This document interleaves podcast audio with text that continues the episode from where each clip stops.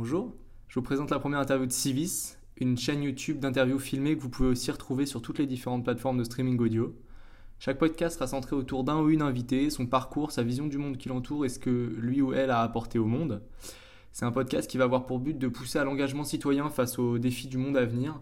On va traiter des thèmes allant de l'écologie à la culture, mais aussi euh, d'économie et euh, des mouvements sociaux comme euh, les Gilets jaunes ou Extinction Rébellion plus récemment. On va avoir un format d'interview d'environ une heure qui donne vraiment la parole à l'invité sans lui couper la parole ni tenter d'influer sa pensée comme c'est trop souvent le cas dans les médias. Aujourd'hui, pour cette première interview, on va recevoir Daniel QF, le maire écologiste de Langouette, qui a fait l'actualité de l'été par son arrêté qui empêche l'épandage des pesticides à moins de 150 mètres des habitations. On va parler d'écologie, mais aussi de lobby, de gilets jaunes et euh, à plus grande échelle d'organisation des pouvoirs en France.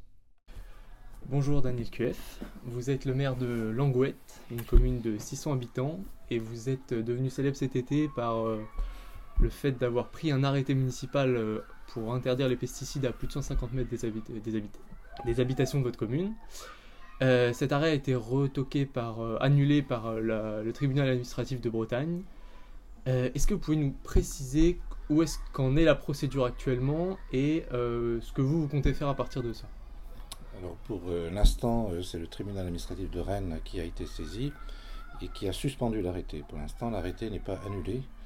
Il, le tribunal se réunit à nouveau le 14 octobre prochain, où, c'est là qu'il va légiférer sur la légalité ou la non-légalité de, de l'arrêté que, que j'ai pris.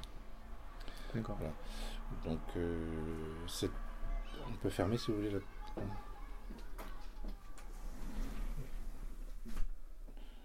Donc, le tribunal, euh, le tribunal a été saisi par Madame la préfète de la République, qui aurait très bien pu ne pas le saisir, et laisser l'arrêté que j'ai pris euh, vivre sa vie, c'est-à-dire un arrêté de distance d'éloignement des pesticides de synthèse dans un rayon de 150 mètres d'une parcelle où se trouve une habitation.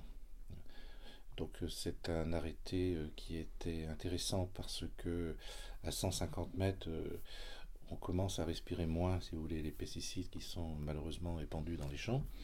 Et 150 mètres, c'est assez important pour pouvoir tester des cultures, justement sans pesticides, sachant bien entendu que je n'aurais jamais pris un tel arrêté si je n'avais pas la conviction, la certitude euh, qui est confirmé euh, depuis euh, chaque jour que dans cette bande des 150 mètres, il est tout à fait possible de cultiver sans pesticides. Et les agriculteurs savent faire. Et donc, ça donnait l'occasion, enfin, de sortir de, ces pesticides. D'accord. Alors, c'est un, acte de désobéissance civile qui est, qui est assez radical, considéré comme assez radical parce que 150 mètres, c'est euh, large et, ça, permet. Euh, je suis arrivé à Langouette euh, ce matin dans votre commune et j'ai vu qu'il y avait beaucoup de champs directement. Quand on votre commune, il y a des champs directement. Et, et j'imagine que tous ces agriculteurs-là, ils ne sont pas directement, enfin, actuellement au bio. Et qui, pour la plupart, utilisent des pesticides. Donc, qu'est-ce que c'est la réaction de ces agriculteurs-là? Et comment est-ce que vous, en tant que maire euh, d'une ville rurale, est-ce que vous gérez, euh, vous gérez ça, cette situation? D'abord une rectification, c'est-à-dire je n'ai pas euh, commis un acte de désobéissance civile. Je défends au niveau du tribunal, et je le défendrai jusqu'au bout, jusqu'aux plus hautes instances, le fait qu'il y a une carence avérée de l'État à appliquer la protection, la loi de protection des habitations des pesticides de synthèse en, 1900, euh, 2009, si vous voulez, la, France a voté, comme la totalité des, euh, membres de, l'Union européenne, des États membres de l'Union européenne, une directive, une directive qui s'applique donc à tous les pays européens. elle l'a votée, euh, comme toutes les directives européennes. Et cette directive européenne devait trouver dans le droit français une application. Chaque pays, après, doit mettre dans sa législation euh, comment, euh, les, principes de précaution euh, et d'éloignement des pesticides de synthèse des habitations des riverains qui sont considérés par cette directive européenne comme des personnes fragiles du fait de l'épandage proche de chez eux des pesticides de synthèse. L'État n'a rien fait. Et je, non seulement l'État n'a rien fait, mais le Conseil d'État dit à l'État, en juin dernier, vous êtes en infraction. vous êtes, vous n'avez pas mis les mesures de protection suffisantes de la population. Je vous demande, en tant que plus haute juridiction juridique de, de l'État, de mettre d'ici le 1er janvier 2020 des dispositifs, des dispositions sérieuses euh, permettant la protection euh, certaine euh, des riverains des pesticides de synthèse. L'État ne faisant rien, l'État tergiversant, l'État reportant sans cesse les décisions 2020, 2021, 2022, etc., 2023, en fait jamais, je prends la décision d'un arrêté municipal par carence de l'État à agir. C'est le travail d'un maire. Et donc l'État ne protégeant pas la population de mon village, je décide de le faire moi-même par un arrêté qui n'est pas un arrêté d'interdiction des pesticides, hein, qui est une distance d'éloignement des pesticides des maisons. Et euh, je revendique euh, donc euh, respecter parfaitement la Constitution française, qui est le principe de subsidiarité. Quand l'État est défaillant, le maire est en situation de pouvoir agir en lieu et place d'un État défaillant. Par ailleurs, je, respecte la Constitution française dans lequel figure le principe, un des principes importants, qui est le principe de, le principe de précaution. D'accord. Et donc, euh, vous avez parlé du Conseil d'État. Ça veut dire que vous envisagez euh, d'aller jusqu'au Conseil d'État pour que le Conseil d'État statue sur votre arrêté. Et le, Conseil d'État prend des jurisprudences qui s'appliquent ensuite à l'ensemble du, droit administratif français. Vous, est-ce que vous, dans votre procédure, vous envisagez d'aller jusqu'au Conseil d'État pour que le Conseil d'État statue et force ensuite l'administration à... Il n'y a aucune lutte, si vous voulez, dans l'histoire des luttes, qu'elles soient sociales, qu'elles soient écologiques, euh, qui soient des luttes justifiées, des bagarres légitimes, en l'occurrence ici la santé des gens, il n'y a aucune bagarre qui ne finit pas un jour par gagner. Malheureusement, nous n'arrivons plus à gagner aujourd'hui par conviction, nous n'arrivons plus par démonstration, nous n'arrivons plus par la décision politique, si vous voulez, à dire mais, bon sang, mais comment ça se fait que vous tardez tant euh, à protéger les gens? Comment ça se fait que vous êtes tant sous influence des lobbies euh, chimiques qui vous disent qu'il n'y a, pas de problème, qu'il faut euh, euh, sauver l'agriculture, que l'agriculture ne peut être que chimique, que sans chimie l'agriculture meurt. Enfin, pourquoi ne prenez-vous pas les décisions? Donc il n'y a pas une lutte, si vous voulez, ça prend parfois du temps. Hein, ça prend énormément de temps. La lutte contre l'esclavagisme, ça a pris une centaine d'années, voire plus. Donc, donc il n'y a pas un moment où, ça ne finira pas par dire, mais devant une de telles évidences, euh, il faudra agir. Aujourd'hui, on est obligé de judiciariser euh, euh, malheureusement la lutte, puisque nous n'arrivons pas à avoir les leviers politiques suffisants qui prennent les décisions politiques qui s'imposent. D'accord, alors pour rester dans le, dans le registre judiciaire, est-ce que vous avez entendu parler du procès des décrocheurs de Macron? Oui, ça c'est. Euh, on m'a sollicité pour décrocher Macron, mais moi je suis euh, maire d'une commune, euh, je suis représentant de l'État dans ma commune. Il se trouve que le président de la République est Emmanuel Macron. qu'il me plaise ou qu'il ne me plaise pas, c'est voilà. Donc moi je ne peux pas décrocher personnellement, en tant que maire, décrocher un, un portrait du président de la République, quel qu'il soit. Mais ceci étant, euh, je considère que euh, cette forme de, lutte ou cette forme de désobéissance est assez, ludique. Alors l'État prend, en prend, ombrage, traîne les jeunes ou les, qui, ont fait ça au tribunal. mais là aussi, l'argument des jeunes, c'est de dire, mais on ne peut pas rester les bras croisés. Comme ces jeunes ne veulent pas, n'ont pas envie euh, c'est pas dans leur philosophie que d'aller euh, tout casser partout et de faire la révolution qui peut-être s'imposerait après tout. Euh, mais ils, ils, souhaitent travailler sur le symbole et ce symbole c'est pas pour eux, c'est pas pour leur profit personnel, c'est pas pour des intérêts particuliers, c'est pour la planète, c'est pour les gens sur cette planète et donc c'est un, c'est un acte relativement magnifique, même s'il est euh, euh, comment, là aussi contesté sur le plan juridique, mais il semble qu'un procureur de la République euh, ait estimé que l'urgence climatique n'était pas prise en compte par l'État et que le signifier de cette manière-là, puisque c'est l'État qui décide, le signifier de cette manière-là n'était pas un acte terroriste. Il a, il, a, invoqué l'état de nécessité. Donc c'est exactement votre discours. Est-ce que vous, totalement, les situations sont totalement comparables en termes de, en termes de, des arguments que vous invoquez et les arguments qu'a invoqué le, juge. Qu'est-ce que cet état de nécessité invoqué par un juge et donc par la justice française ouvre comme porte pour le militantisme écologique en France, pour les jeunes mais aussi pour les moins jeunes?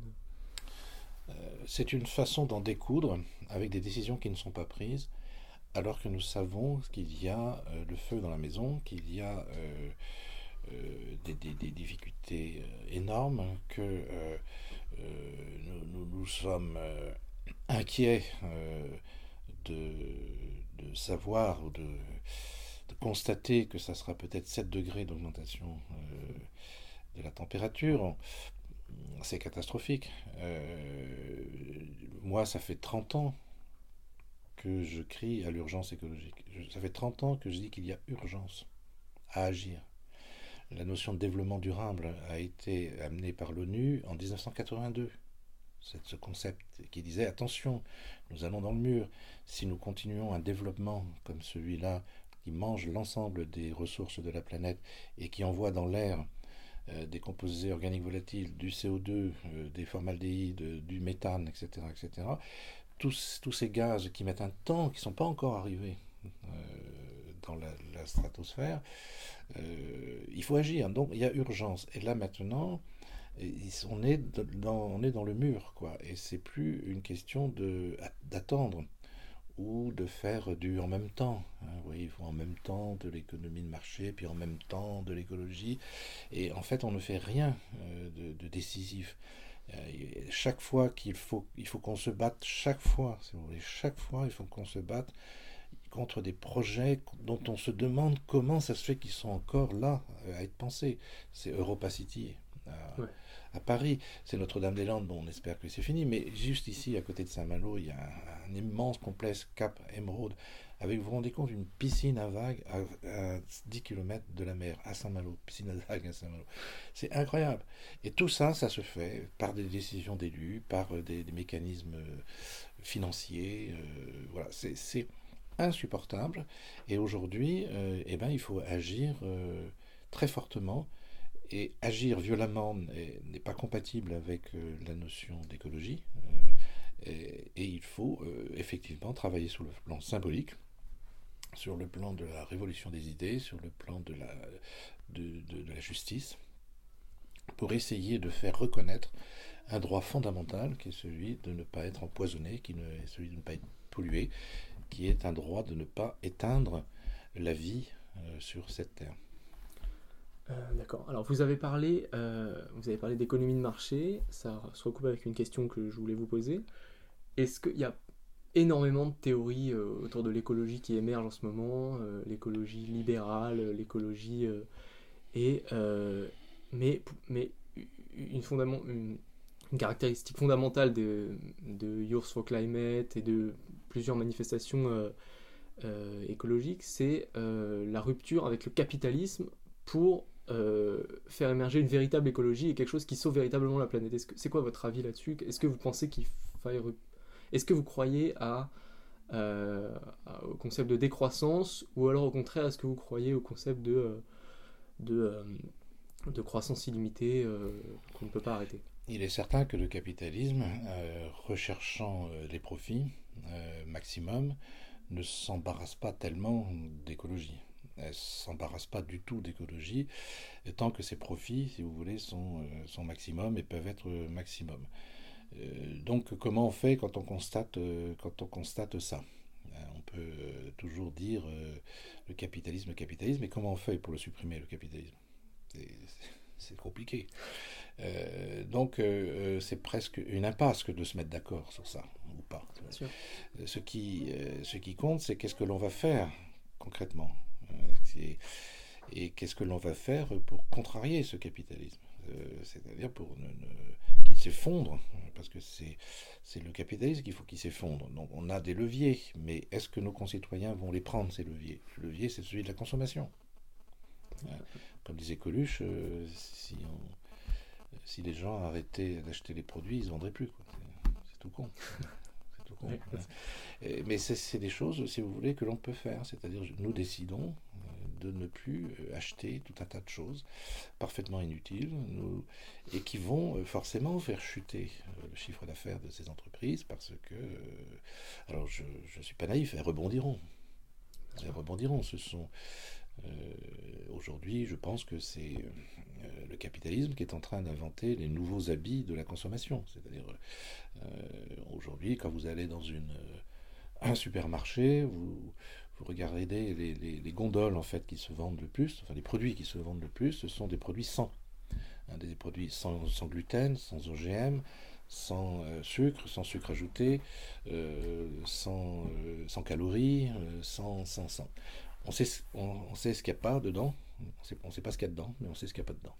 Et, ça, c'est un nouvel habit, parce que le, capitalisme marchand, en particulier, compris que l'argument santé, c'était un argument de vente donc on vous fait euh, des produits qui sont souvent des produits manufacturés qui sont extrêmement mauvais sur, euh, à plein de niveaux, et notamment au niveau de leur fabrication et du coût et de l'impact que ça a sur la planète, mais c'est sans gluten. Donc euh, ça, voilà, et les gens achètent, c'est-à-dire continuent à acheter. Et, et, ça, c'est peut-être l'acte d'achat qui, peut être l'acte le plus révolutionnaire en fait. D'accord. Plutôt que euh, un changement de système global, vous pensez que c'est une multiplicité d'engagements individuels euh, citoyens euh, en faveur de l'écologie qui peut être l'acte principal en faveur de l'écologie, plutôt qu'un changement de système? je crois, si vous voulez, que le, les choses sont pliées aujourd'hui. Je, étant un militant depuis 30 ans de, la question écologique, je, sais, je, crains malheureusement avoir raison, qui est que euh, c'est mort, c'est-à-dire les, les 2, 3, 4 degrés sont certains. Donc on va se retrouver devant une société euh, très différente, parce que le dictateur, ça sera le climat. C'est le climat qui va commander euh, ce qui se passe. C'est lui qui va, de façon surprenante, de façon inattendue, de façon non démocratique, de fait, décider qu'il va faire très chaud, très froid, il va bousculer nos, habitudes. Et donc nous allons être dans une situation nouvelle, que vous allez vous connaître, euh, qui est une situation de s'adapter à la situation qui se présente à nous. Et cette, euh, adaptation, évidemment, les très riches vont pouvoir euh, facilement s'adapter, ils vont trouver les éléments de... Et, mais d'autres, plus, plus modeste, c'est-à-dire la, totalité de la population quasiment, euh, va se retrouver devant des situations où euh, la solidarité peut être un élément de lutte contre le climat dictateur. Ça peut. Mais quand en Bretagne, qui sera la première région, une des régions, si vous voulez, les plus vivables sur le plan climatique, tel que le disent les spécialistes, avec l'Irlande notamment, euh, il n'est pas impossible que nous ayons ici des réfugiés climatiques. Mais il n'est pas aussi impossible, comme ça commence d'ailleurs à se faire, que des gens très aisés se disent nous allons anticiper et acheter sur Saint-Malo parce que là il y aura un peu plus frais, si vous voulez. Hmm. Donc on va se retrouver dans des situations très probablement de troubles sociaux dans lesquels on aura intérêt, les gens auront intérêt à s'organiser, y compris pour manger, y compris pour manger, parce que euh, Aujourd'hui, par exemple, dans une commune comme la mienne, euh, on a fait des, ateliers citoyens, on en fait depuis 20 euh, ans. Euh, la commune n'est pas célèbre depuis l'arrêté. Hein, non, est célèbre depuis, connu en tout cas depuis longtemps. Nous avons eu des articles dans, la presse du monde entier depuis des années, montrant un peu la transition écologique dans ce village. Et lors d'un atelier, si vous voulez, d'atelier citoyen, il y a une personne qui dit, mais qui s'aperçoit, qui dit ça comme ça un peu, mais si je veux manger, il faut que j'aille faire mes courses. Si je veux manger, il faut que j'aille faire mes courses. C'est tout con.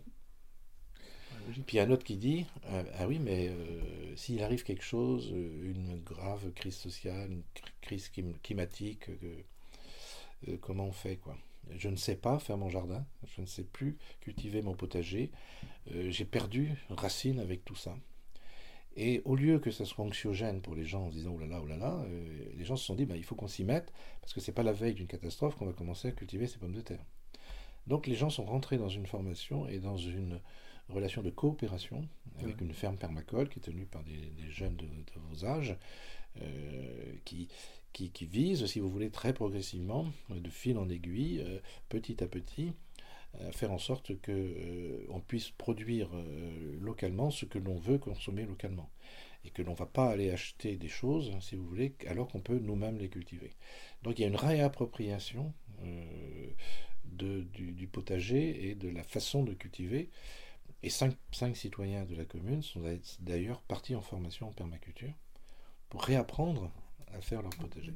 Donc le village se prépare un petit peu à cette transition qui, euh, qui, est, euh, qui peut arriver, hein, qui est probable.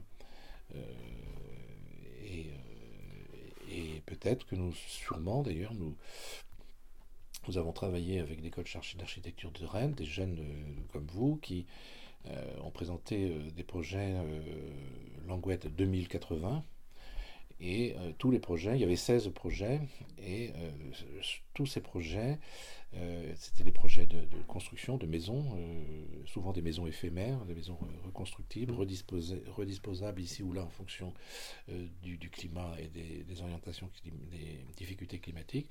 En tout cas, toutes prévoyaient de façon humaniste l'accueil de réfugiés climatiques chez soi. D'accord.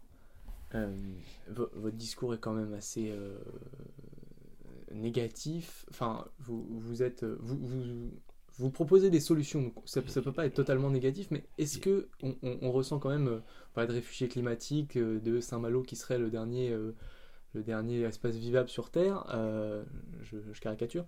Mais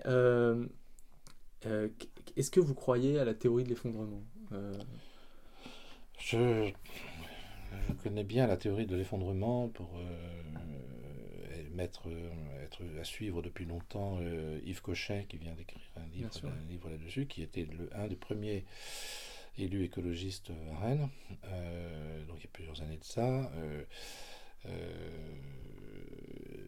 ce, risque de l'effondrement est, est, tout à fait probable. Enfin, les probabilités de cet effondrement, compte tenu que les choses n'avancent pas dans le sens d'une décroissance de, euh, du CO2, que la France a signé la COP 21 mais ne la respecte pas. Il y a toujours une augmentation importante des gaz à effet de serre. Il y a toujours euh, des décisions qui sont prises, qui sont des décisions euh, qui sont contraires aux accords internationaux.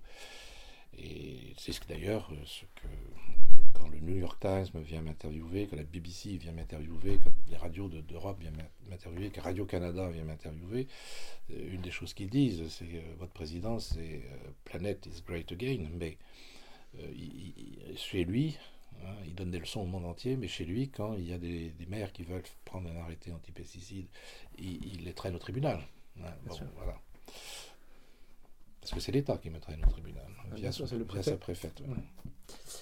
Euh, alors, euh, on, va, changer un petit peu de, sujet. Euh, quel est votre avis sur tout ce qui touche à la fiscalité écologique? On est dans un climat social en France qui a été énormément marqué par la crise des Gilets jaunes. Est-ce que vous pensez que c'est possible de réintroduire la taxe carbone? Et est-ce que c'est même envisageable vis-à-vis du climat social? Ou alors est-ce qu'il faut réfléchir à des nouvelles des nouvelles euh, solutions. Euh, il y a des théories comme euh, des, solutions envisagées comme celle du bonus-malus individualisé. Qu'est-ce que vous en pensez? Moi, je crois que c'est une impasse que de penser qu'on va régler les problèmes climatiques par de la fiscalité. je crois que c'est plus profond que ça. C'est un mécanisme qu'on pourrait estimer vertueux, hein, mais une fiscalité qui n'est pas acceptée produit le contraire de ce qu'elle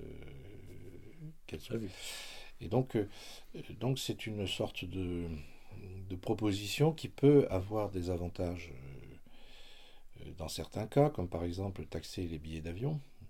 Mais euh, même en taxant les billets d'avion, vous continuez à prendre l'avion. Et donc le problème de, demeure. c'est un peu, comme si vous voulez, c'est un peu une, un pansement sur une jambe de bois. C'est-à-dire que, mm-hmm. vous savez, quand vous avez quand vous prenez l'avion, que vous culpabilisez, vous avez des, des, des, structures aujourd'hui qui, enfin des, des, agences de voyage qui vous disent bon ben vous avez consommé tant de CO2 et nous allons planter euh, en Thaïlande ou ailleurs euh, tant d'arbres pour compenser. Et donc c'est une voilà il y, a beaucoup d'argent. Euh, on va prendre de l'argent pour... Enfin, c'est quelque chose qui est, qui est, incompréhensible pour le commun des mortels. Si vous voulez, comme ici en Bretagne, par exemple, c'est ça a été la révolte des, des, bonnets rouges hein, était là-dessus. Mmh.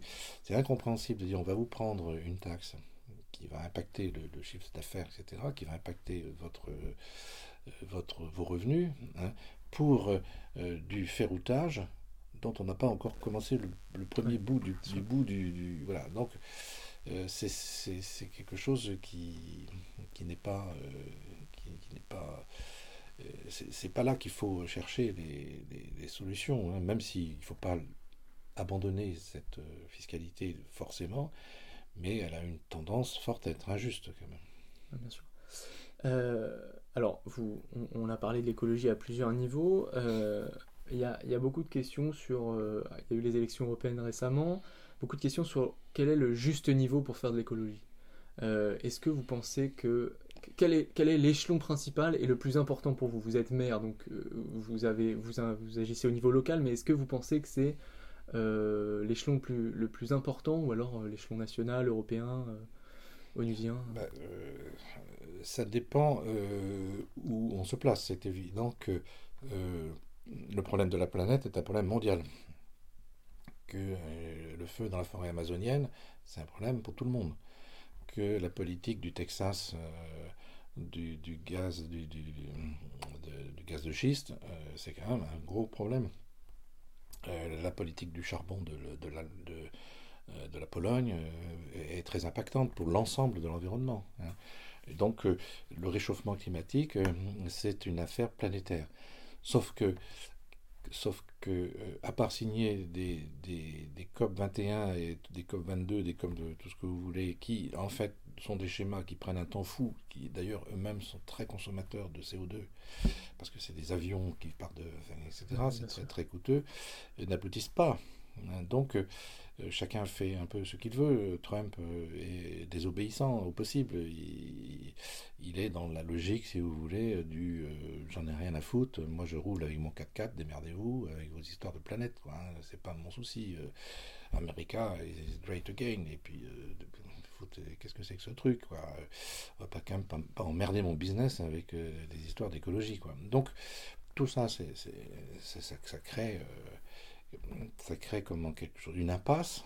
Donc je, félicite beaucoup euh, ceux qui, enfin je, remercie beaucoup pour ceux qui tentent d'impulser, comme Nicolas Hulot, d'impulser, de, faire entendre raison, d'être, ou encore euh, des, gens qui tentent quoi, des choses à un niveau macro.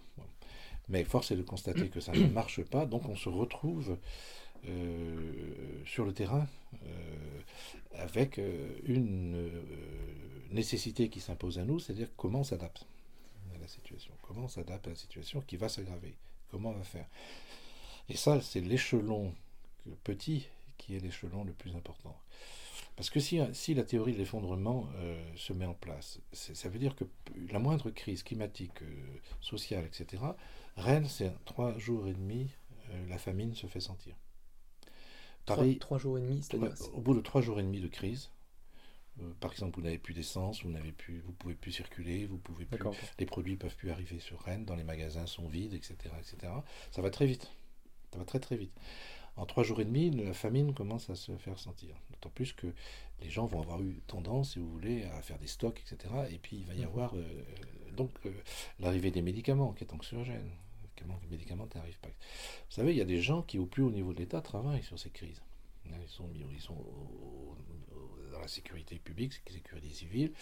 Ils essayent d'anticiper ce qui peut se passer dans ces cas de crise. C'est trois jours et demi pour, euh, pour euh, Rennes, quatre jours pour Paris. Donc, ce qui va se passer, si vous voulez, ce qu'il faut que l'on fasse aujourd'hui, c'est prendre la mesure de ces crises et de dire à chaque territoire euh, qu'est-ce que vous faites dans chaque territoire pour localement nourrir votre population.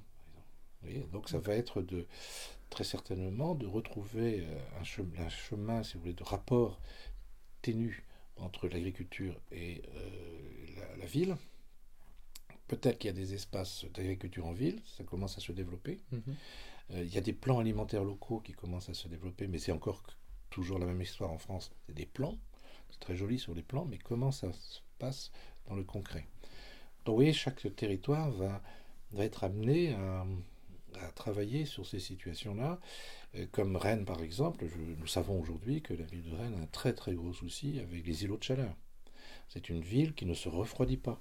Quand il fait chaud, là, quand il y a la canicule, comme il y a trop de béton, la, chaleur est conservée pendant la journée et elle ressort le soir. C'est-à-dire que la ville est tout le temps chaude. Donc c'est très très très dur à vivre pour les gens. Hein, parce que euh, votre corps euh, doit se refroidir absolument dans la nuit, enfin doit prendre un peu de... Donc euh, c'est tout ça, l'eau par exemple, qui est un phénomène extraordinairement compliqué.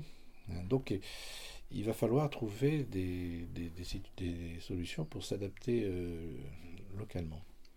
D'accord. Alors, je, vous, je, je, reste sur l'idée des échelons, mais vous, on est quand même sur euh, une sorte de catastrophisme. Enfin, le, le, euh, si on, en est rendu à l'échelon local comme la seule possibilité, c'est-à-dire que. Parce que si le système continue tel qu'il est, euh, avec des gens comme Trump, comme vous l'avez expliqué, au final, ça va être une question d'adaptation locale, mais qui va être de pire en pire jusqu'à ce qu'il n'y ait plus rien. Donc, euh, qu'est-ce qu'on qu'est-ce qu'il faut faire? Qu'est-ce qu'on fait? Euh, parce que si, si on si la, seule possibilité c'est euh, de maintenir une situation vivable à l'échelon local alors que le système continue de marcher et continue de faire augmenter les degrés sur Terre à un moment si la seule action est locale il va plus y avoir de oui c'est une situation catastrophique due à un échec à agir que je vous parle, c'est une anticipation d'un échec probable, hein, qui nous ramènera euh, à essayer de survivre où on est. Hein, où on est. Et ça, il n'y a, rien de pire que, cette situation. Mais elle va probablement arriver compte tenu que depuis des années et des années et des années, euh, regardez les, missions avec le premier candidat écologie, euh, écologiste il y a 30 ans, René Dumont, qui mhm. alertait déjà sur ces problématiques de pénurie, de difficultés, parce que c'est quelque chose qui, qui est très prévisible dans le sens où si on continue comme ça, on voit bien que il y a des, impasses. Euh, donc, euh, euh, ben, bien sûr, il y a, il y a des, des pays, je pense par exemple au Danemark, à la Suède, qui ont anticipé ça depuis longtemps et qui, depuis 1975, pour, pour Copenhague par exemple, anticipent mhm. les choses. Et c'est une vraie anticipation qui fait qu'ils seront euh, armés pour résister aux difficultés climatiques qui, vont se poser aussi à eux, évidemment, puisqu'ils ne peuvent pas agir euh, sur le climat localement, on ne sait pas le faire. Mais vous voyez, c'est très très très complexe, et je pense effectivement que les choses sont foutues. Hein, je pense que euh, c'est se mentir que de dire qu'on va tout d'un coup avoir une révolution planétaire, une conscience planétaire, ou tout d'un coup Trump se levant un matin se dit Oh my God, et je, je me suis trompé, je deviens le plus grand écologiste de le monde entier. Euh, euh, je sens pas ça, quoi. Je, je sens pas ça du tout. Ok, donc on est, on est vraiment sur une logique d'adaptation. Vous êtes maire d'une commune qui est réputée partout dans le monde, comme vous l'avez dit, comme étant euh, en avance sur le plan écologique. Qu'est-ce que vous, vous faites euh, est-ce que vous pouvez nous expliquer point par point les actions que vous avez menées à Langouette pour adapter votre, votre village, euh, commune à, la transition écologique? D'abord, on essaye de faire des logements qui soient écologiques et, dont la principale particularité, c'est d'essayer d'aller vers le zéro besoin en énergie pour se chauffer. D'accord. Après, nous essayons localement de produire l'énergie locale. C'est-à-dire qu'il y a du soleil partout. Nous avons un dispositif de production d'énergie. Aujourd'hui, nous produisons 100% de nos besoins électriques pour ce qui est euh, des bâtiments publics euh, et, de l'éclairage public. Là, nous commençons à, produire de l'énergie pour les habitants. Donc une énergie locale, euh, produite localement, consommée localement. Donc on, travaille là-dessus. Ça, sera mis en place dès ce mois-ci, ou le mois prochain. Euh, nous travaillons sur euh, l'autonomie alimentaire de notre village euh, et, qu'est-ce qu'on peut produire localement? C'est pas une autarcie, hein, c'est de dire mais qu'est-ce qu'on peut faire pour voilà, donc il y a déjà des gens qui le font, il y a déjà des gens qui, sont, qui produisent autant de, fruits et légumes qu'ils ont besoin. Ils partagent souvent avec leurs voisins, leurs familles, etc. Donc ces gens nous intéressent beaucoup parce qu'ils le font depuis longtemps, sans pesticides souvent. Mmh. ils sont, ils n'appellent pas ça la permaculture, hein, ils n'appellent pas ça la bio non plus, ils appellent ça cultiver au naturel. Sauf qu'ils ont plein de solutions, plein de combines.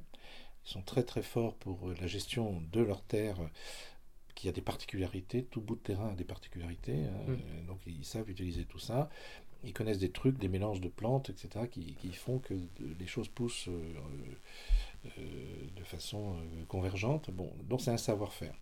Là, nous avons lancé avec les habitants la construction d'un centre du potager et de la frugalité partagée, hein, qui sera un centre pour célébrer les savoir-faire anciens et nouveaux en termes d'agriculture, de culture et d'alimentation, mais aussi de fabrication par soi-même euh, de produits ménagers, etc., non chimiques.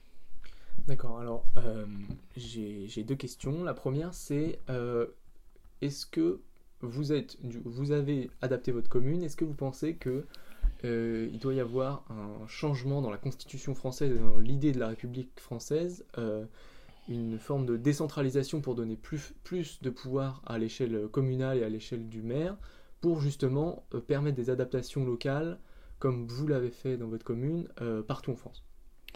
Oui, la notion de république n'a pas de sens si elle n'est pas accompagnée euh, de nouveaux droits et de capacités de gens des gens à, s'organiser par eux-mêmes.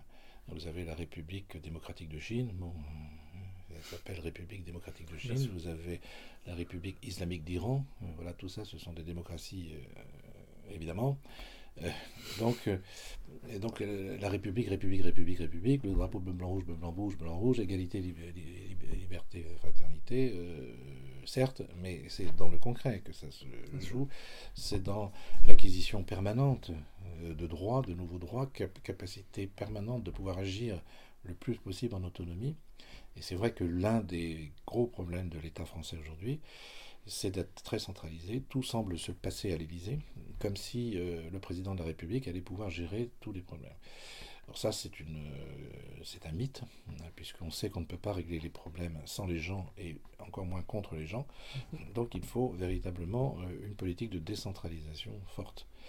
Donc moi j'ai écrit des, bouquins là-dessus, sur, proposant pour ce qui est de la Bretagne, la création d'une assemblée de Bretagne, c'est la dissolution des, des, de l'Assemblée, enfin fusion de l'Assemblée régionale avec euh, les départements, dans une, euh, un travail de dialectique, euh, je dire, entre les collectivités locales, communes et communautés de communes, et la région pour prendre des décisions ici. parce, mais il, on en est loin, puisqu'il faut prendre des décisions ici, c'est d'avoir la capacité de lever la fiscalité, ce qu'on n'a pas aujourd'hui. Mm-hmm. La région ne peut pas lever la fiscalité on est dépendant des dotations de l'État, qui les donne s'il veut ou s'il veut pas. Il peut changer les choses, il peut changer les règles. Donc on n'a pas d'autonomie fiscale, on n'a pas d'autonomie d'adaptation euh, des lois. On, doit gérer la, Bretagne avec ses 3500 km de côte, 3300 km de côte quand on prend la Bretagne historique, euh, comme la Franche-Comté. Donc c'est une aberration. Et le seul pays, euh, il y a deux pays comme ça sur le continent européen, j'entends, qui fonctionnent comme ça, c'est la Turquie avec un gouvernement très centralisé et des gouverneurs en province. Pas un exemple de démocratie particulièrement efficace. Et la France, où euh, il y a un gouvernement central et des préfets qui sont désignés, ils ne sont pas mhm. élus, mais chaque préfet a plus de pouvoir à lui tout seul que tous les élus de la région réunis, qu'ils soient conseillers municipaux, maires, députés, euh, conseillers régionaux, conseillers départementaux. Mais dans l'idée, euh, on a parlé de catastrophe, etc est-ce que ce serait pas si on si un maire écologiste est véritablement euh, qui agit en fonction qui agit pas un maire pardon un président est, élu et qui est véritablement écologiste est-ce que cette centralisation peut pas être bénéfique et euh, euh, le pouvoir d'action de ce futur président qui serait écolo et et, et, agirait pour le climat, est-ce que cette centralisation justement avec des préfets qui ont énormément de pouvoir et un président qui a énormément de pouvoir permettrait pas d'avoir une action efficace plutôt que celle de une multitude de maires qui agissent comme vous en, faveur de l'écologie Non, parce que euh, montrez-moi une décision de l'État euh, qui aujourd'hui a pu avoir un effet bénéfique sur euh, les questions écologiques. C'est pris, dans des, pris dans des niveaux de, de décision qui sont extrêmement centralisés, qui sont déconnectés totalement déconnecté du terrain, des nécessités du terrain. dont la plupart des lois, si vous voulez, font, flop, c'est-à-dire qu'elles n'ont pas, n'ont pas d'impact sur le quotidien des gens, réellement. Donc je vois mal un, président il faudrait tenter le coup, hein, sans, ne tente rien à rien, mais c'est certain que euh, voyez que quand, quand, un président de, enfin un candidat écologiste se présente, euh, celui qui a fait le plus de voix, je crois, de mémoire dans une élection présidentielle, c'est Noël Mamère qui a fait 5%. Voilà. non, les, les, gens sont dans une logique euh, républicaine d'un État régalien qui commande l'armée, etc., qui va prendre on va prendre là-haut des décisions qui concernent le bas, euh, comme par exemple les problèmes de santé actuellement. Voilà, c'est une organisation, euh, je dirais, euh, on est là devant la carte de France et puis on, voit, voilà, les, alors que les gens ici, dans, dans les territoires, sont tout à fait capables euh, de, de, voir où se, doivent se trouver les maisons de santé, où doivent se trouver les hôpitaux, euh, organisés en fait, la... parce qu'on connaît euh, la façon dont, les gens vivent.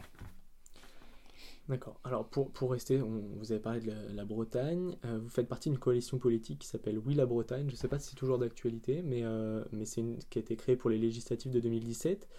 C'est une coalition qui se dit autonomiste et qui regroupe deux partis, donc l'UDB, Union démocratique bretonne, et euh, et le, mouvement Bretagne Progrès. Euh, c'est quoi votre position personnelle sur l'autonomie de la Bretagne, euh, l'indépendantiste Bretagne indépendante? C'est moi qui suis l'inventeur de Oui la Bretagne. C'est moi qui ai proposé de créer une plateforme politique. Une plateforme politique, c'était pas pour les législatives, c'était pour les régionales de 2015.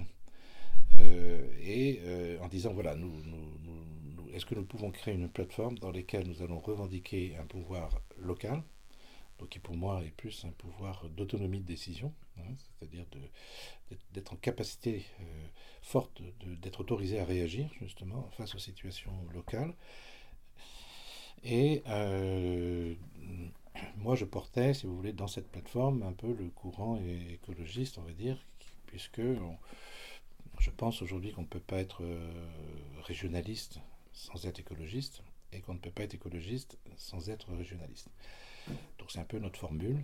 Euh, donc on, a tenté, si vous voulez, de, de, peser sur les élections euh, régionales euh, dans ce sens-là. On a fait 6,71%. les Verts ont fait 6,70%. Donc on est arrivé devant eux. mais nous, nous, nous, étions en train, si vous voulez, de, de progresser, euh, d'après les sondages que nous avions, on allait vers les 10%, qui était notre objectif, pour pouvoir peser après sur l'exécutif, enfin, peser sur les décisions. Et est arrivé, malheureusement, euh, pour les gens surtout, euh, l'attentat du Bataclan. Et à partir de ce moment-là, la campagne s'est arrêtée et le discours, si vous voulez, régionaliste, le discours de républicain régionaliste, était inaudible parce que tout le monde était avec ses drapeaux bleu, blanc, rouge, assez, tant le traumatisme était, élevé. Quoi. Euh, Jean-Yves Le Drian, qui, menait campagne, a, fait rapatrier la totalité de ses tracts, euh, a demandé à chacun de ses équipes de ne pas faire campagne, et tous les meetings ont été annulés. Il n'a plus jamais parlé, plus personne, aucun des candidats n'a parlé à, aucune des télés, etc. Et il a fait le meilleur score que, qui n'a jamais fait. Euh, voilà. Donc c'est des conjonctures, vous voyez, la fragilité de la démocratie, c'est-à-dire une conjoncture dramatique, euh, violente, qui est ces attentats absolument ignobles, euh, viennent, peser sur la démocratie. Ça, ça, devient l'élément déterminant sur lequel les gens vont voter. Comme, comme, comme, les, comme les effets du climat, comme la canicule va peser sur le vote, exactement pour enfin, parler. Euh, vous avez dit qu'on peut pas être euh, écologiste sans être régionaliste. Euh, c'est assez radical comme, comme, comme idée. un slogan. D'accord. mais, mais, parce que je, je imaginons qu'il y ait un nouveau candidat. Les Verts sont en, en, vogue actuellement. Il y a des manifestations pour le climat qui leur ont fait, qui leur ont fait avoir un bon score aux européennes. si ça se traduit à la présidentielle, euh, on ne peut pas imaginer un président qui soit régionaliste et qui euh, sépare la France en plusieurs, euh, en plusieurs régions. Donc ça veut dire que vous n'envisagez pas la possibilité qu'il y ait un président écologiste en France? On, en est loin, hein, objectivement. Mais pourquoi pas? Mais je, pense que ce, président ou cette présidente serait nécessairement très décentralisateur et confierait le maximum de pouvoir à l'échelon régional. Ce qui d'ailleurs existe dans la Constitution française. Hein, mmh. C'est ce que Michel Rocard, en 1966, dans un magnifique discours à Saint-Brieuc, en 1966, euh, appelait de ses voeux, c'est-à-dire une gestion différenciée de la République, hein, euh, qui existe dans la Constitution, puisque vous avez un statut euh, particulier pour la Corse, vous avez les statuts de Nouméa, vous avez les statuts Donc, dans la Constitution française, on peut tout à fait aujourd'hui trouver les éléments démocratiques d'agilité de décision, permettre justement une meilleure adaptation. Parce que ça ne peut être comme ça, si vous voulez. S'il faut attendre que l'État vienne décider ce qu'il faut faire à Langouette, pour, euh, alors qu'il ne sait même pas que Langouette existe, euh, vous, êtes dans une impasse. Donc il faut euh, que l'échelon local, à mon avis régional, ait le plus de pouvoir possible, que on, enlève au maximum la technocratie qui encombre notre démocratie, avec des niveaux de strates technocratiques qui, sont aujourd'hui euh, des, empêcheurs d'agir. Il y a trop de procédures. On est un pays de procédures plutôt que d'action. Mhm. Donc il faut redonner, euh, redonner du pouvoir euh, local. C'est une façon de redonner du pouvoir aux gens sur leur vie. bien entendu, ça, se fait dans un cadre républicain, c'est-à-dire dans un cadre euh, où euh, les différentes régions peuvent tout à fait négocier avec l'État la mise en place de politiques générales, etc. Mais c'est plus l'État qui décide tout seul. C'est un peu le système allemand, vous savez. Hein, le système allemand, euh, le général de Gaulle avait voulu affaiblir l'Allemagne. Il ne voulait pas un État fort. Et donc il avait dit il ne faut pas d'État fort, et donc il faut des landes qui ont des pouvoirs forts. Parce qu'en ayant plein de landes qui ont des pouvoirs forts, ça va faire que c'est un État moins fort. Résultat des courses, euh, bah maintenant c'est l'Allemagne qui est un pays le plus alerte parce que c'est pas possible, si vous voulez, que comme en France, euh, que Angela Merkel se réunisse avec trois ou quatre euh, ministre qui se trouvait par là, en disant bon voilà, hop, là, on va redécouper la, carte de France, on a une région ici, ça s'appelle l'Occitanie, là les Hauts-de-France, ici la Bretagne, pouf, on enlève le cinquième département parce que ça nous emmerde, et puis on fait une carte immense qui a créé des difficultés partout parce qu'on n'arrive plus à gérer cette immensité, et, les gens ne se repèrent plus, ils ne savent pas où ils habitent, ils ne savent pas qui décide de quoi, si vous voulez. Et ça, c'est Hollande qui fait ça, un bout de table. en Allemagne, ça ne serait pas possible. Euh, euh, L'Allemagne a souvent, euh, met du temps souvent à décider qu'on dit, parce que justement, Angela Merkel, elle est obligée de repasser devant le Parlement, elle est obligée de passer devant les Landes, elle est obligée de négocier. Et elle demande aux Landes, mais comment vous déclinez vous déclinez la politique nationale, vous pouvez décliner la politique nationale dans votre land, mais également comment vous, land, vous pouvez influencer les décisions et faire des propositions. C'est pour ça que d'ailleurs on trouve des coalitions euh, parfois étonnantes entre les Verts et, certaines. voilà, on, parce que euh, ce qui va compter, c'est l'action. Ce qui, compter, ce qui va compter, c'est l'action. Hein, donc, euh, et, ce sont des négociations en permanence. Ici, non, on attend que, on attend que le, roi parle. Euh, donc c'est dans cette logique euh, de, d'engagement citoyen pour euh, les municipales et de rapprochement que vous avez lancé avec un, autre groupe de maires une démarche qui s'appelle des communes et des citoyens. Est-ce que vous pouvez nous, détailler cette démarche? Oui, nous avons, si vous voulez, on a la conscience, si vous voulez, qu'on est les élus hein, communaux et en particulier on est les premiers de corvée de la République. C'est ce qu'on a vu au niveau euh, ce qu'on a vu au niveau des, gilets jaunes, c'est-à-dire on nous a appelés au secours tout d'un coup pour, essayer de, temporiser ce qui se ressemblait fort à une insurrection. Alors là, le niveau local devenu intéressant pour l'État. Euh, surtout que les gens ne montent pas à Paris pour, euh, nous guillotiner, j'allais dire. Donc, est-ce que vous pouvez les recevoir? Est-ce que vous pouvez faire des cahiers de doléances? Parce que c'est nous qui avons pris l'initiative. Est-ce que vous pouvez faire des, débats locaux, etc. bref. Donc, il y a une, et les, élus, vraiment, sont les premiers de corvée de la République parce qu'on habite avec les gens. ici, dans une commune comme celle-ci, même les communes moyennes, si vous voulez, il n'y a pas de service entre les élus et les gens. On habite avec eux, on, est chez, on, est, fait partie du même collectif, du même commun, je dirais, qu'est la commune. Et donc, nous, on savait depuis longtemps, les maires ruraux en particulier, on savait depuis longtemps que euh, euh, les gens avaient beaucoup de mal à joindre les deux bouts. Ça, c'était quelque chose de, dramatique. Euh, ils n'y arrivent plus, très concrètement. Et deuxièmement, ils ont le sentiment qu'on ne les écoute pas. Alors après, il y a eu les, ça s'est exprimé de façon gilet jaune. Mhm. Nous, bien sûr, personne d'entre nous, ni même les gilets jaunes, n'avait imaginé que ça allait prendre cette forme d'insurrection. Euh, mais le rond-point, c'est aussi intéressant. Si vous voulez. Le rond-point, c'est parce que ça pose le problème du transport, problème de la mobilité. Ça pose un problème de désorganisation, c'est-à-dire que les, CRS et tout ça ne sont pas habitués à, ce que l'on manifeste de façon non déclarée sur les ronds-points. Ils ont, ils ont, perdu, ils ont perdu le contrôle, si vous voulez, de, de, de la situation en, en faisant comme jamais un gouvernement l'a fait, c'est tirer sur les gens et c'est intolérable. Et, euh, et, et au nom que peut-être dans un coin il y a deux ou trois dingos qui ont été cassés un truc qui est un symbole de la République. Non, le symbole de la République devient plus important que l'œil ou la main d'un manifestant. C'est incroyable. Et donc on a donc c'est difficile, la, vie d'élu est difficile. Elle est, euh, euh, on en prend plein la tronche, les gens viennent. Euh, c'est le premier qui, qui, chope, premier élu qui chope, qui en prend plein. Quoi. Donc c'est, il y a un sentiment, il y a plusieurs de nos collègues qui disent on ne va pas se représenter, on en a marre, euh, on n'est pas, on n'est pas, les, gens sont, sont, pas rétribués, zéro rétribution, et 550 000 élus n'ont pas un euro de, un centime de, rémunération. Pire, ils payent de leur denier pour se déplacer. Pour, euh, ils n'ont pas d'indemnité d'aucune sorte. Euh, donc c'est les vrais élus de la République et ils se découragent. Donc euh, il y a un risque que dans plusieurs villages, il n'y ait pas de représentation, il n'y ait pas de... Et, donc on dit aux gens, aux jeunes en particulier, engagez-vous dans la vie communale, engagez-vous dans le projet communal. Pesez justement.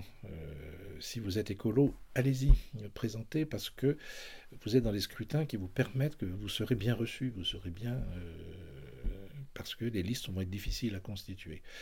Et on dit aussi que dans ce bouquin que vous avez peut-être lu, hein, qu'on dit euh, euh, que décider tout seul, si vous voulez, de façon voilà, ça, on prend aucun plaisir à décider. Enfin, celui qui, me dit, moi j'adore décider, on dit, je, cherche où se trouve le premier hôpital psychiatrique parce que je me dis, là, il y a, du, il y a un problème. On n'aime pas ça, décider.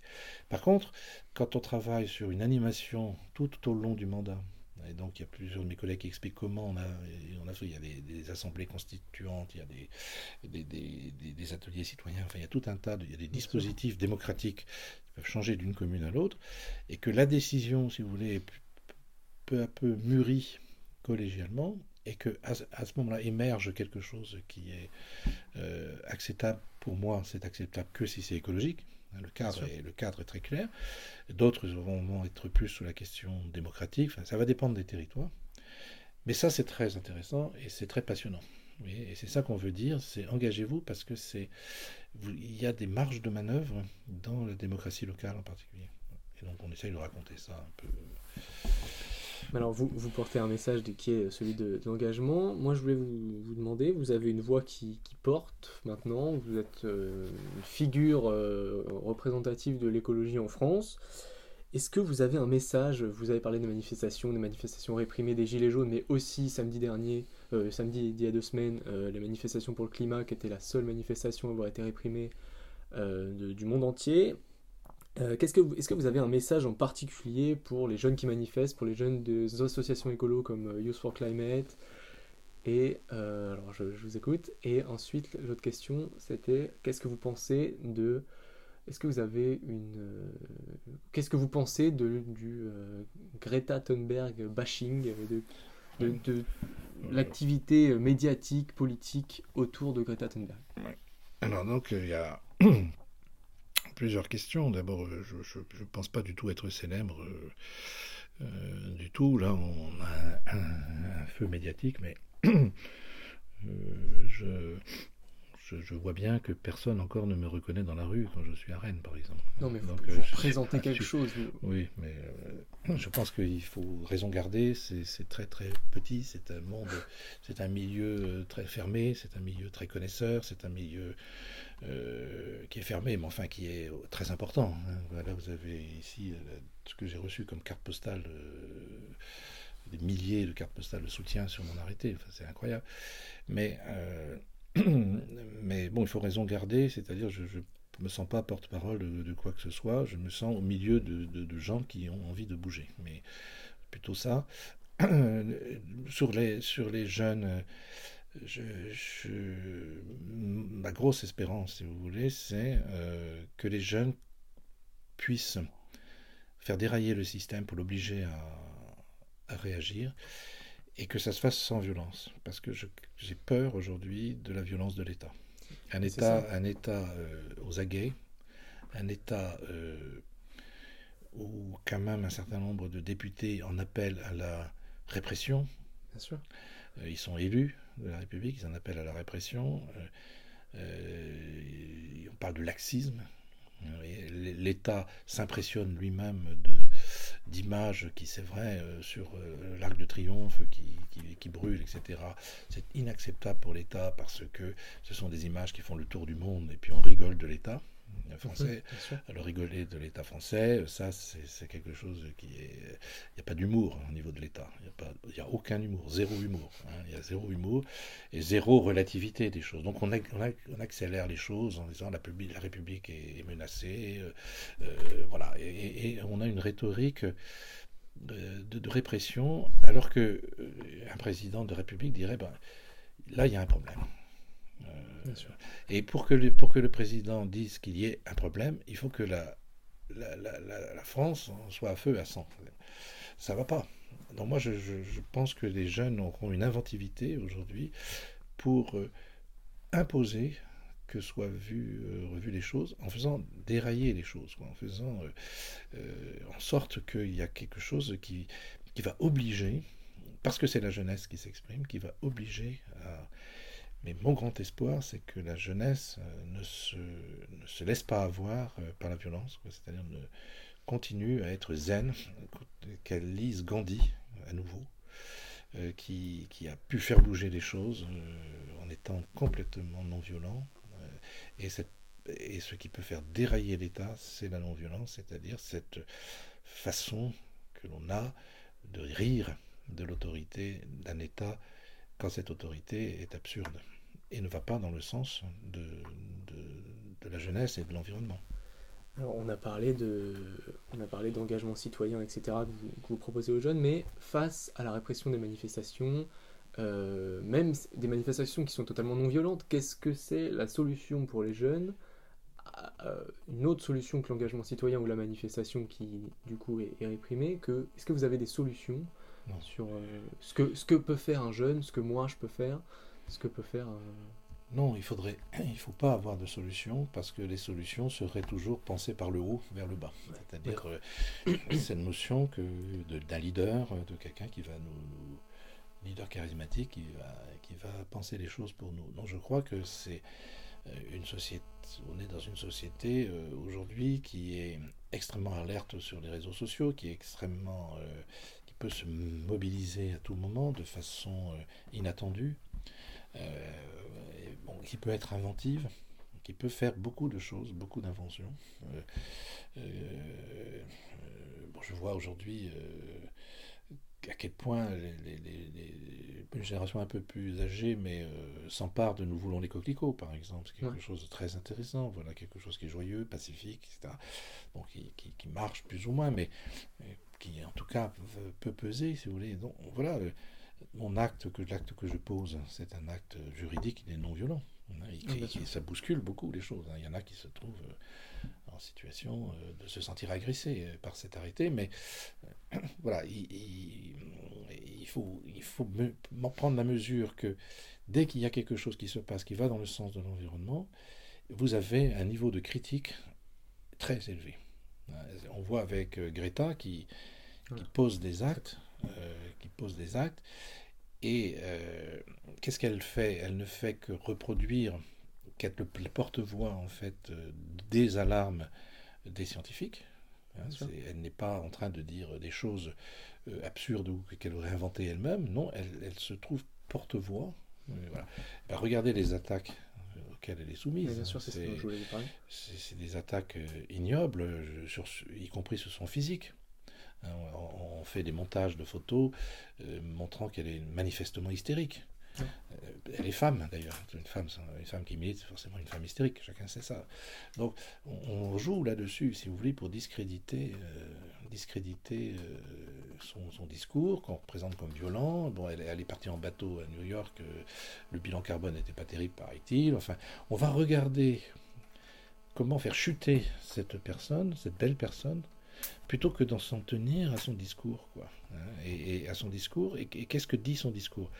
Donc on ne veut pas qu'elle soit entendue.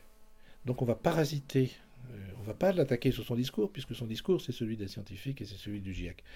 Donc on va pas l'attaquer là-dessus, on va l'attaquer sur sa famille, on, va l'attaquer. Moi, je suis attaqué par exemple sur le fait que j'ai monté un coup médiatique. Oui, ça c'est un truc. Euh, j'ai tout organisé, j'ai tout, tout planifié. Euh, c'est un coup monté quoi, euh, mhm. pour, me faire mousser, pour faire du buzz, etc. Donc on va pas regarder ce qui est l'action, on va détourner, détourner l'attention. Et c'est qui, qui? Vous, vous dites on va détourner l'attention, mais qui? C'est les médias, c'est les politiques, c'est qui? Ben, c'est des, politiques. Vous avez des, des, politiques qui carrément le disent, enfin l'écrivent, euh, de, tribunes. Euh, vous avez des, réseaux euh, puissants, des journalistes aussi puissants qui, qui, vont démonter tout ça. Il y a, y a, y a des, stratégies qui est une stratégie assez classique, hein, qui est quand vous avez un ennemi, quelqu'un qui menace vos intérêts, qui peut prendre le dessus sur vos intérêts ou qui peut être entendu, euh, le but c'est de discréditer. C'est ce qu'a fait euh, Monsanto tout le temps. C'est-à-dire, euh, dès qu'il y a quelqu'un qui, qui, avait une position contre Monsanto contre les pesticides, etc., il fichait ces personnes-là pour trouver quelque chose qui, soit pour l'acheter, soit pour le. En tout cas pour le faire taire. Et mhm. trouver souvent des éléments, si vous voulez, qui, qui, font que voilà, cette personne n'est pas, pas crédible.